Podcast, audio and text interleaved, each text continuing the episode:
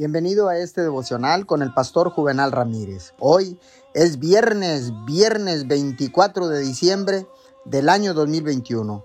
La palabra dice en el libro de los Romanos 5.8, pero Dios demuestra su amor por nosotros en esto, en que cuando todavía éramos pecadores, Cristo murió por nosotros. Tal vez necesita una visión completamente nueva de parte de Dios. Puedo asegurarle que no importa lo que haya hecho o lo que pueda estar haciendo mal, Dios le ama y aunque le pida que cambie, nunca ha dejado y nunca dejará de amarle.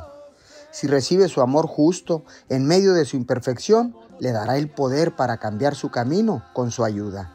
El miedo no nos ayuda a cambiar verdaderamente.